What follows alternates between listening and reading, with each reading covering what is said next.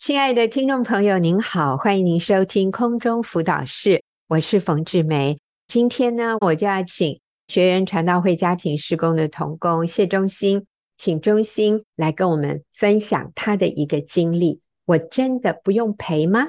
忠兴你好，冯姐好，各位听众大家好。有一年夏天啊，我带着一队大学生去短宣。那我记得短宣队期间有一个下午，一个学生他生病了，那我就急着带他去医院。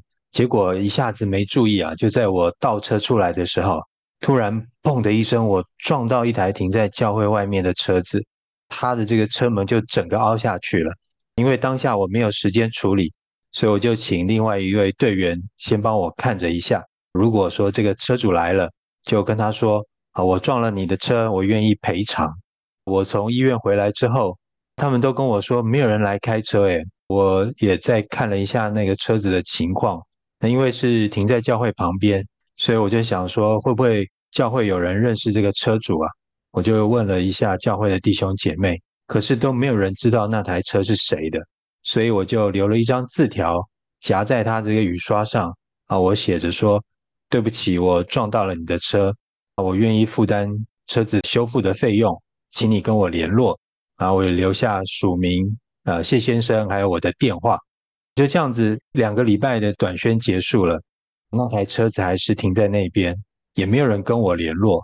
那我想我有留下字条，那我就回家等车主联络我吧。回家之后，我就一直在想啊，这个车主什么时候要跟我联络？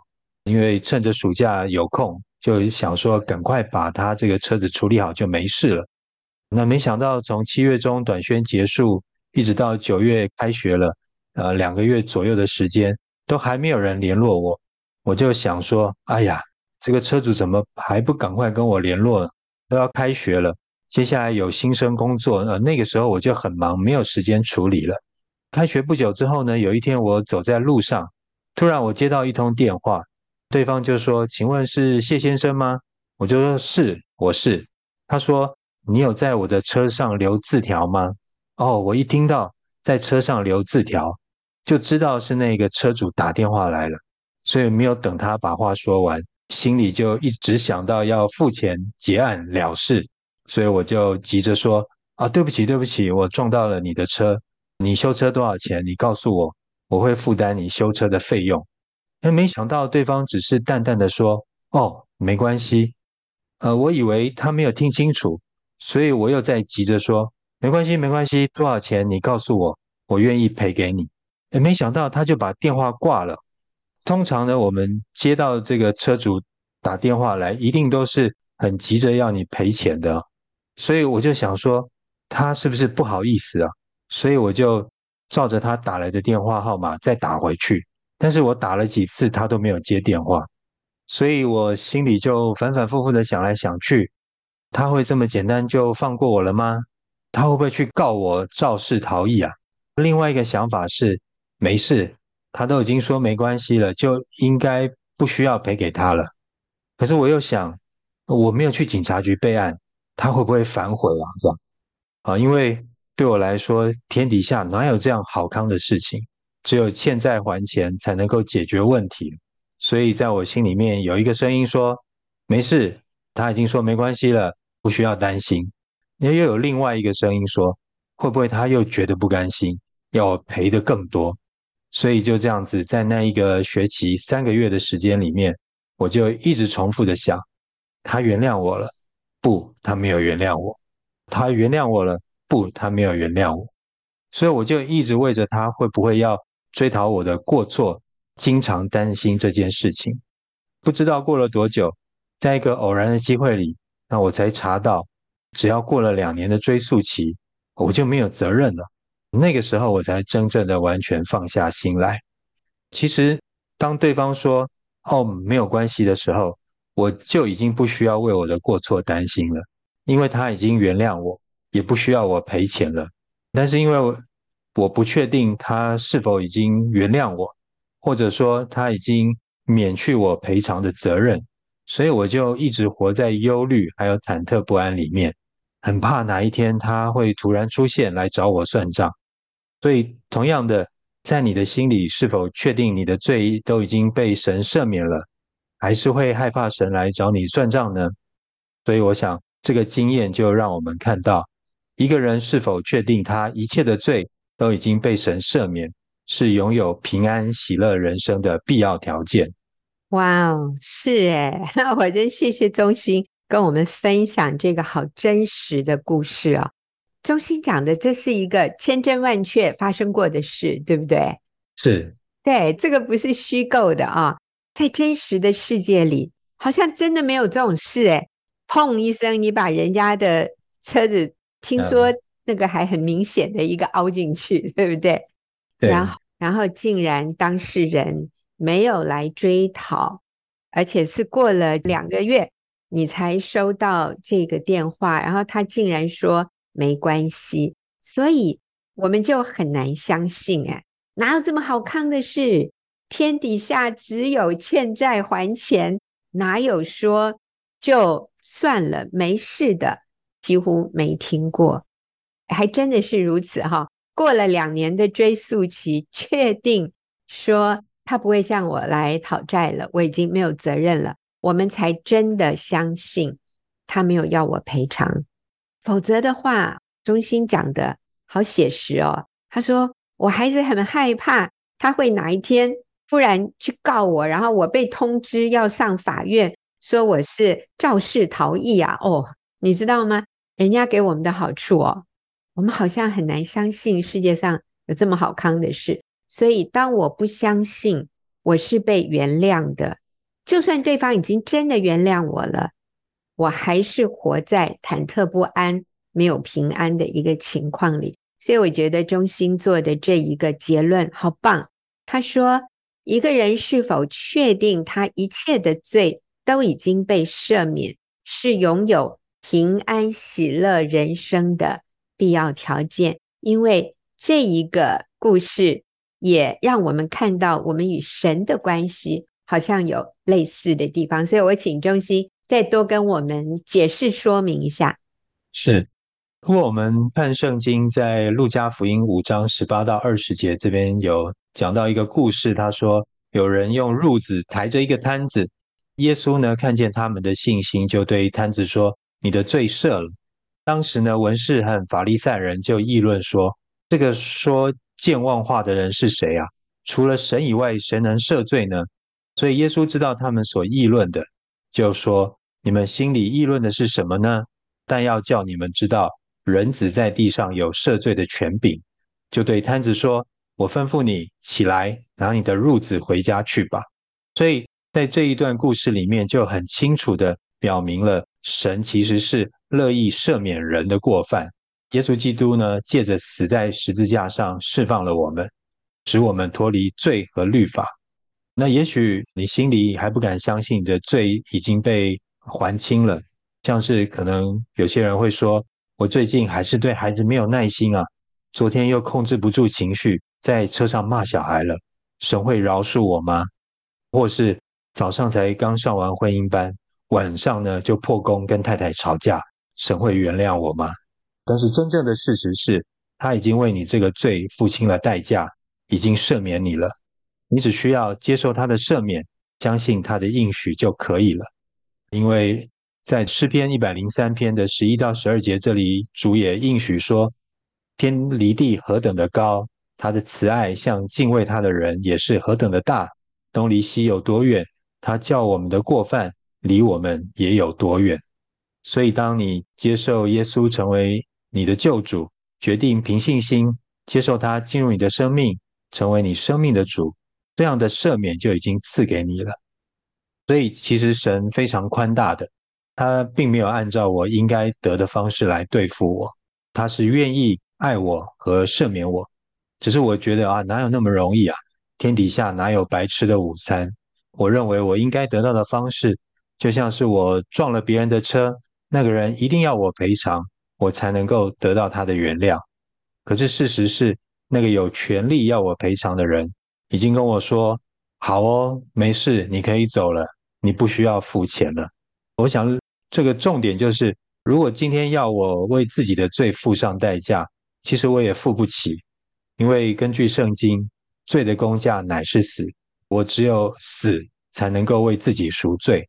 但是神因为爱我，就让他的儿子耶稣来为我死。只要我接受耶稣，就能罪得赦免。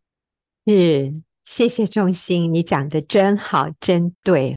像我们跟神的关系类似的地方，就是其实我们是欠债的那个人，我们犯了罪，我们原本需要为我们自己的罪付上代价，就是为我们的罪自己去死一次哈。因为圣经说，罪的工价乃是死。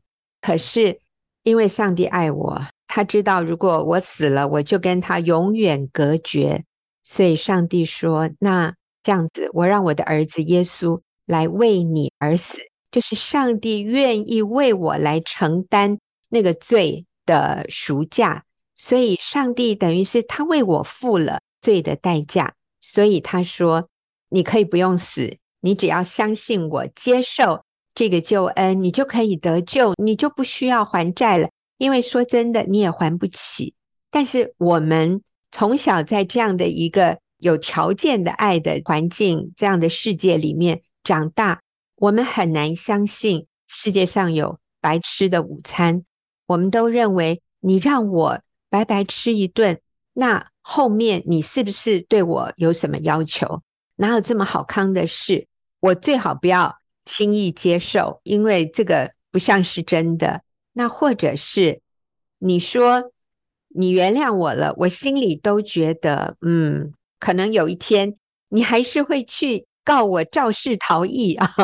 我最好还是预备着点哈，呃，不要那么轻易的相信，因为世界上没有这么好的事。我想是因为我们不习惯接受恩典。其实，在人与人的相处里面，很少有恩典这个观念，就是我白白送给你，你不用回礼，你也不用付上什么代价，你就是。接受就好，所以当我们不确定我们的罪是这样白白被赦免，那我们就会带着忐忑不安来过我们的每一天。虽然其实我们的罪已经被赦了，或者是说，虽然那个车主已经没有要追讨你修车的费用，他早就已经把这件事情搁一边了。可是因为我们我们不相信他的话是真的，所以后来。中心还等到两年的追诉期过了，他才放下心来啊！你要白白担心了那两年哈。我们也常常是这样。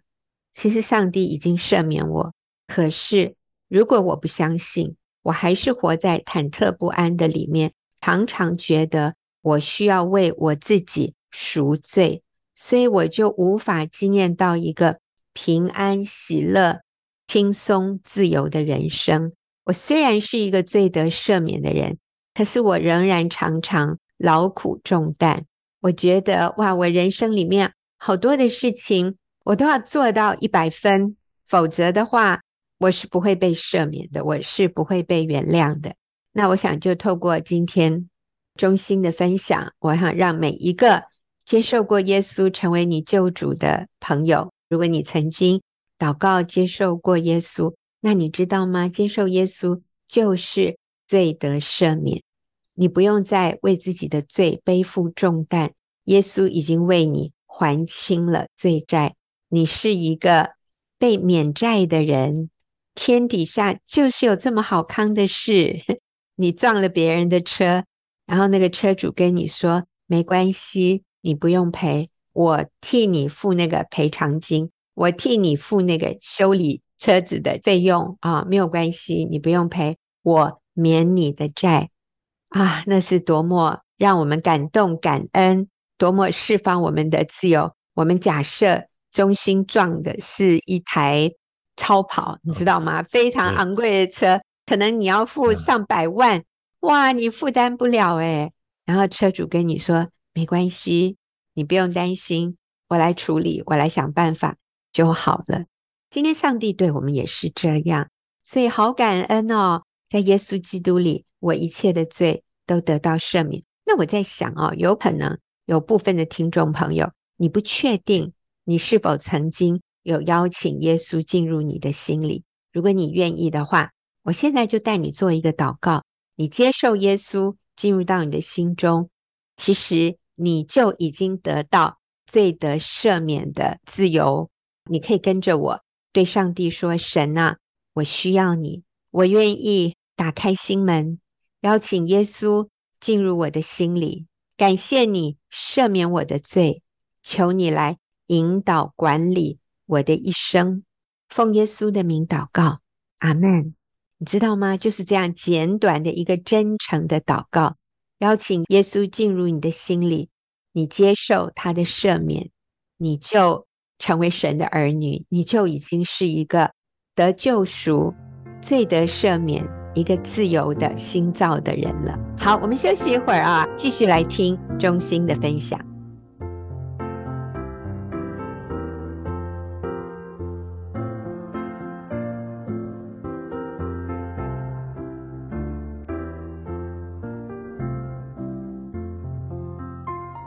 好，我今天跟谢忠兴弟兄在这里，请他分享一个题目，就是我真的不用赔吗？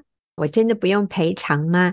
刚才我们讲到，一个基督徒罪得赦免，就可以经验到自由、无条件的上帝赦免我们的罪。那可是忠兴，如果一个基督徒又犯罪了，怎么办呢？圣经里有一个地方提到，有一种基督徒叫属肉体的基督徒，是不是就是这个意思？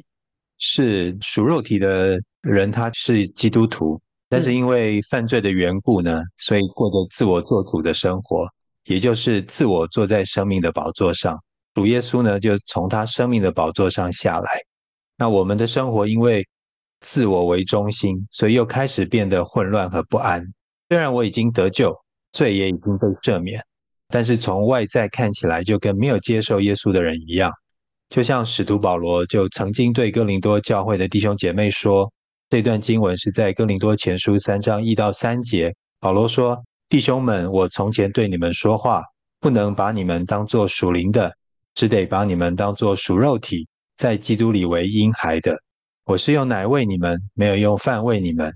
那时你们不能吃，就是如今还是不能。”你们仍是属肉体的，因为在你们中间有嫉妒纷争，这岂不是属乎肉体，照着世人的样子行吗？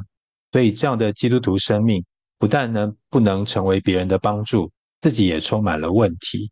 曾经我有一位同事啊，因为工作压力很大，所以他总是对我说话很不客气，经常动不动呢就对我破口大骂。刚开始我想他可能是误解我了，所以我就想要来改变他对我的看法。所以，除了认真努力的工作，那我也尝试试着耐着性子来跟他解释。但是解释了几次之后呢，他都不相信我的话。渐渐的，我也对他失去耐心。为了保护自己，我就计划要把跟他谈话的过程录音下来。心想，如果说他跟别人说我的坏话，那我就要公布这个录音，让别人看到他的真面目。到时候我才有机会为自己辩护。也要让他体会被别人轻看的感觉。哎，果然一切都在我的预料之中。他把我大大的骂了一顿。当时我忍耐下来，没有跟他争辩，只是想着我有一天要公布这段录音。可是录音之后，我并没有如我预期的变得更轻松或者是更快乐，反而心里还是充满了对他的苦读和怨恨。经过了一段时间，有一天上帝问我。你愿不愿意信靠我来饶恕这个同事呢？然后相信我会保护你。你愿不愿意把这段录音删掉呢？啊，我挣扎了好久。我跟上帝说，我真的没错啊，他怎么可以这样子说我、诬赖我，好像把很多错都推到我身上。上帝跟我说，相信我，我是为你伸冤的神。所以我就慢慢的打开电脑的档案夹，要把这个档案删掉之前。撒旦还是不放弃他最后的机会啊，在我耳边小声地说：“哎，你删掉就什么都没有喽，你确定要这样做吗？”哇，当时候我觉得好挣扎。最后我跟上帝说：“好，我愿意。”然后我就按下删除键，把档案删了。哎，没有想到删掉档案之后，啊，我立刻觉得心里好轻省、好轻松、好喜乐，有一股前所未有的平安就充满了我的心。因为我发现，当我心里不再紧抓住对方的错误，而是相信神会保护我，甚至为我伸冤的时候，我就不必再为自己背着这个重担，而是可以完全的交托给值得信靠的神。啊、哦，好棒哦！谢谢中兴，你真的是好榜样。我记得有另外一位弟兄，他听了中心的分享，他心得感言收获是，他说：“我想我也有一个录音档要删掉。”我就发 现大概还有不少人现在很方便，可以用录音笔啊，有手机啊，啊就可以把别人跟我们的对话录下来。但是你录下来，你的动机如果是为了要抓住人的把柄，是想有一天把这个当做证据。中心的经验是，他并没有因为这样做而惊艳到轻松、平安、喜乐，反而他仍然继续里面充满苦毒，然后想要报复，直到他愿意说好，主，我愿意原谅他。我不再为自己申冤，删掉，删掉以后，他立刻惊艳到轻省轻松、前所未有的平安喜乐充满他的心，所以他是不再紧紧抓住对方的错误，而是相信神会保护他，甚至神会为他伸冤。所以这个就是说，如果我成为一位基督徒了，但是我又犯罪。这个犯罪就是我里面有了仇恨，有苦毒，有报复，我里面有对人的不饶恕。其实我们自己里面是很痛苦的。这个时候怎么办？那我们说认罪有三个步骤。第一个是同意，同意神的指责，就是主啊，我同意这件事情是不讨你喜悦的，我同意我这样做是不好，是不对的。这是第一个。同意。第二个，感谢，感谢什么呢？感谢神的赦免。主啊，我感谢你，你已经为我钉死在十字架上。我感谢你，你已经为我这一个罪付了代价，你已经为我这个罪而死，所以我感谢就好。我不需要苦苦哀求。所以，第一个同意，第二个感谢神的赦免，第三悔改。悔改就是态度与行为的改变。中心在这里做的就是按一下那个删除键哈。我谢谢中心这么真实的分享，因为他说，在我要按那个删除之前，魔鬼还在我的耳朵旁边不放弃耶。所以你知道吗？是魔鬼要我们紧紧抓住别人对不起我们的地方，然后穷追猛打。所以魔鬼在。中心的耳朵旁边说：“你确定吗？你真的要删除吗？删除了以后就什么都没有了。将来如果对方诬赖你，你就什么证据都没了。你最好还是不要删吧。”啊，我觉得魔鬼真的是太了解人的心理。但这个时候，感谢主，中心仍然愿意顺服神，按下删除键，然后他就立即经验到前所未有的轻松、平安与喜乐。所以。认罪，我们一旦犯罪以后，我怎么再恢复与神的那一个很透明、很美好、平安喜乐的关系？三个步骤，第一个是同意，同意就说主啊，我知道我错了，同意神的指责。第二，感谢，感谢神的赦免，主啊，感谢你已经赦免我，我们不用苦苦哀求，我们只要谢谢他已经赦免我们了。然后第三，悔改就是态度和行为的改变。好，所以这个很容易记，同意、感谢还有悔改。那我也强调，如果没有悔改，只是同意和感谢还不够哦。如果我们只是同意神的指责，主啊，我知道我错了，然后谢谢你赦免我，但是我没有办法原谅他，但是我不愿意把那个删掉，这样子我们还是经验不到。罪得赦免的喜乐和轻松，那这是很真实的。啊，那个变成只是一个表面的东西，而不是我们生命里面真实的被转化。所以我们要经验到整个生命再一次从坐在自己生命的宝座上下来，让耶稣再坐回我生命的宝座，让我成为一个属灵的基督徒。我必须这第三个步骤就是悔改。所以同意神的指责，感谢神的赦免，然后第三悔改，包括态度还有行为上的改变。所以我也鼓励听众朋友，你也可以反省一下，今天在你的生命里面是不是有什么你需要悔改的？你需要同意神的指责。你不要说，可大家都这样啊。大家都这样，可是如果上帝不认可、上帝不认同的，我们要同意神对罪的指责，说：“好，主啊，我同意你说这是错的，我承认他是错。”我不知道你生命中有什么隐藏的罪，所以第一个你要同意神的指责，第二感谢神的赦免，谢谢耶稣已经赦免我了，然后我愿意悔改，求主给我力量，能够悔改。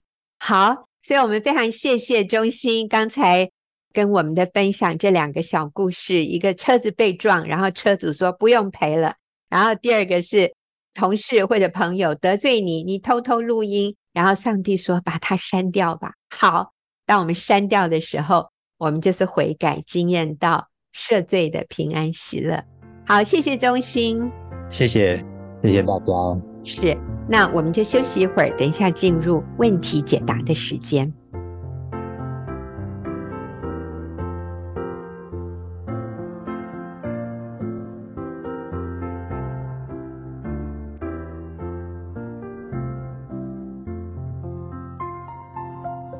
好，现在进入我们问题解答的时间。那今天我请到一对夫妻，就是 Eddie 跟文华。来替我们回答问题啊！那我就先问文华，我们的姐妹文华，你先跟我们打个招呼。大家好，冯姐好，我是文华。嗯，是，好，这是一个太太问的问题。她说：“我先生不善表达，总是激起我和孩子们的情绪。我们又是和公婆同住，很多时候我还要在中间调解。现在我自己也变得很易怒。”知道这样不对，可是又无法胜过，很痛苦。我们的沟通，他也是觉得，我都认为自己是对的。好，那我们就请文华回答这位姐妹。好，从这位姐妹的描述，我看见这位姐妹有爱家人的心，希望家人彼此和睦，嗯、愿意在丈夫和公婆之间调解彼此不同的意见。同时，我也看到她很敏锐，有意识到自己容易被先生激怒，知道没有好好的控制自己的情绪是不对的。我想这位姐妹应该是比先生更善于表达，但是夫妻两个人，一个比较会表达，一个不善于表达，这不是缺点，而是两个人都有不同的特点，刚好可以彼此互补。就像我和我先生也是一样，他口才比我好。他可以很快把重点讲得很清楚，可是我就是要一件事情重复好几遍，我先生才会听得懂。哦，原来我想要表达的重点是什么？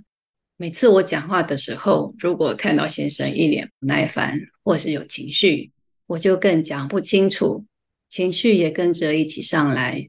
这时候我就好希望先生可以接纳我，有耐心听我慢慢讲完。不要急着下结论，或是直接告诉我该怎么做。所以，我想，如果姐妹愿意多一点耐心，先认真倾听，不要打岔，同理先生，站在他的立场去想、去感受。如果你想回应，千万不能用否定的言语，而是要用爱心说造就人的好话。这样，先生就容易放下自我防卫，才会有好的沟通。最后，我想李先生一定也想好好沟通解决问题。当引起家庭冲突，他一定也很挫折。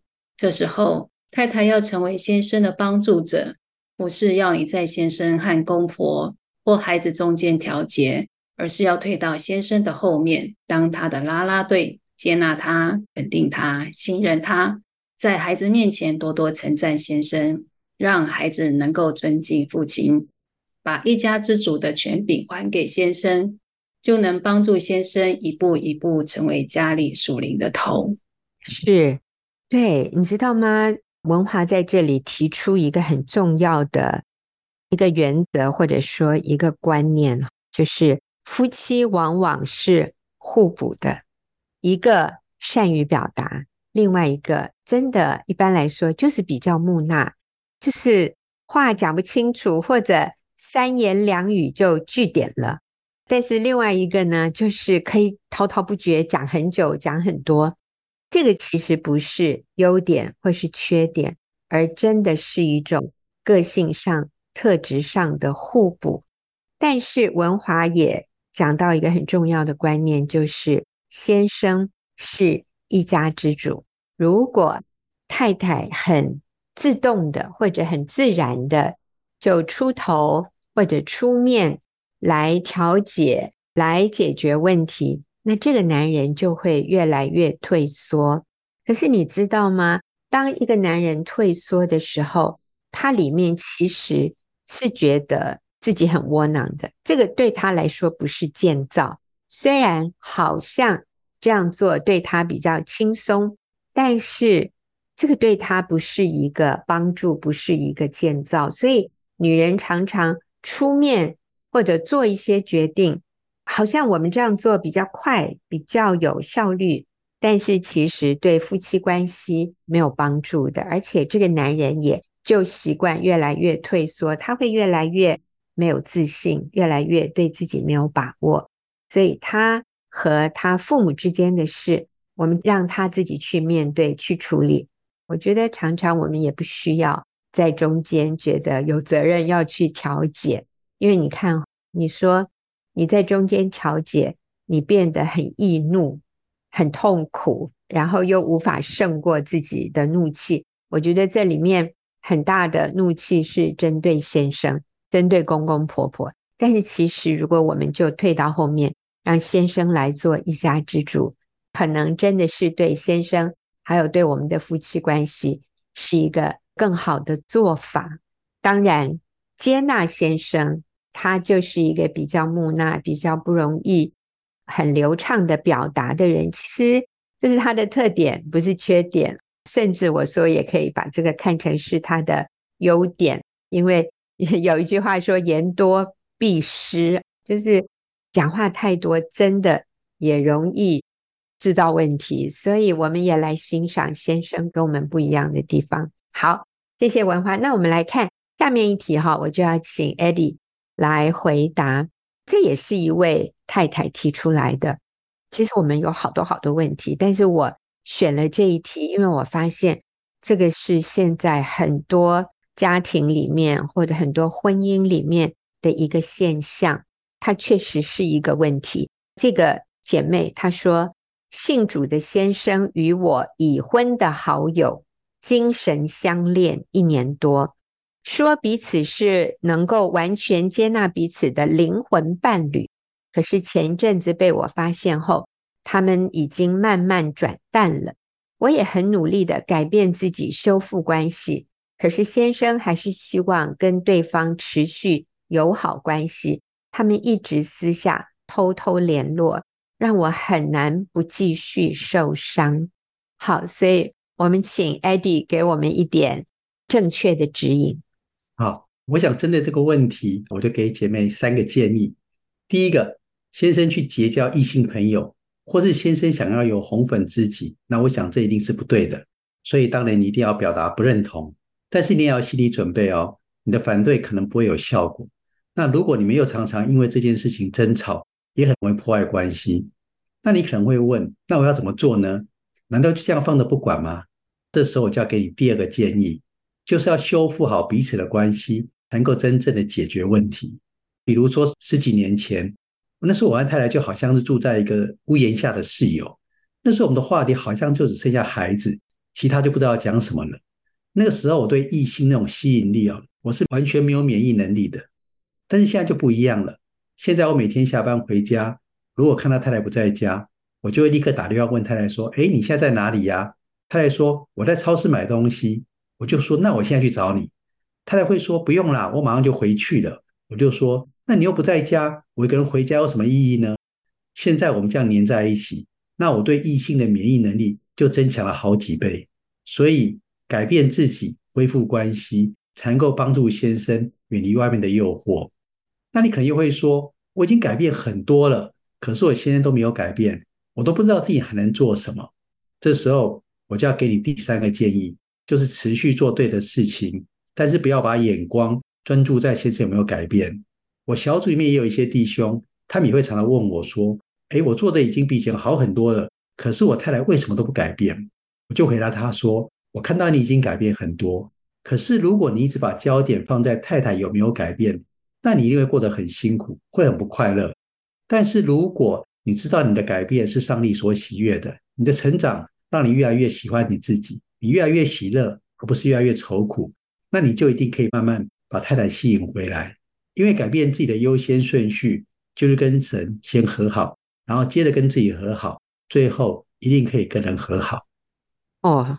谢谢 Eddie 哦，Eddie 每次的回答都是三个重点，非常清楚。那我来重述一下他的第一个重点，给这位姐妹的建议就是：先生，哎呦，这个先生跟太太的好友啊，精神相恋一年多，所以各位你知道吗？男女哦互动，我们真的是还是要谨慎，不要觉得说我们都是很熟的朋友，就是因为很熟的朋友，所以。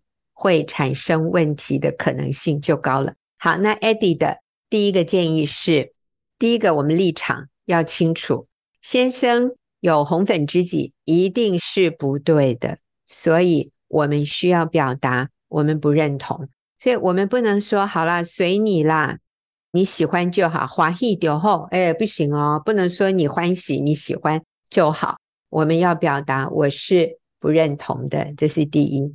那第二呢？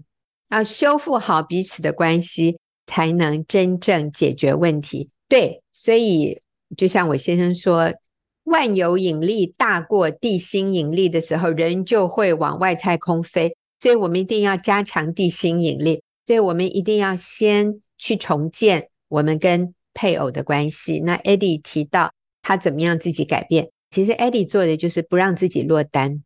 当太太不在家，他就会问太太：“你在哪里？我去找你。”哈，甚至有一次，Eddie 出门的时候，太太没有跟着他一起。他们的大楼管理员还说：“哎，你的保镖今天怎么没有跟你在一起啊？”意思就是他太太随时都是跟着他的啊。结果太太说：“怎么我是你的保镖？应该你是我的保镖。”结果 Eddie 就说：“你是我心思意念的保镖啊，这个好重要。”所以。弟兄不让自己落单，那姐妹你也不要让你先生落单哦。你尽量安排你的时间，是可以陪伴在先生身边的。其实男人常常会被其他的异性吸引，是因为他里面觉得很孤单，孤单是一个，另外一个就是他好需要有那个被肯定、被看重的那样的一个感觉。所以你需要在你的时间表、你的优先次序上，以丈夫为优先，这是你可以做的。除了难过、受伤之外，你可以更积极的去计划怎么样多跟先生在一起。然后他说，第三，持续做对的事，不要把眼光专注在先生有没有改变。所以我就是继续做对的事。那就算他还没有改变都没关系，因为我已经走在对的路上，一定会达到目的地的。好，那我们就休息一会儿啊，等下再来看最后一个问题。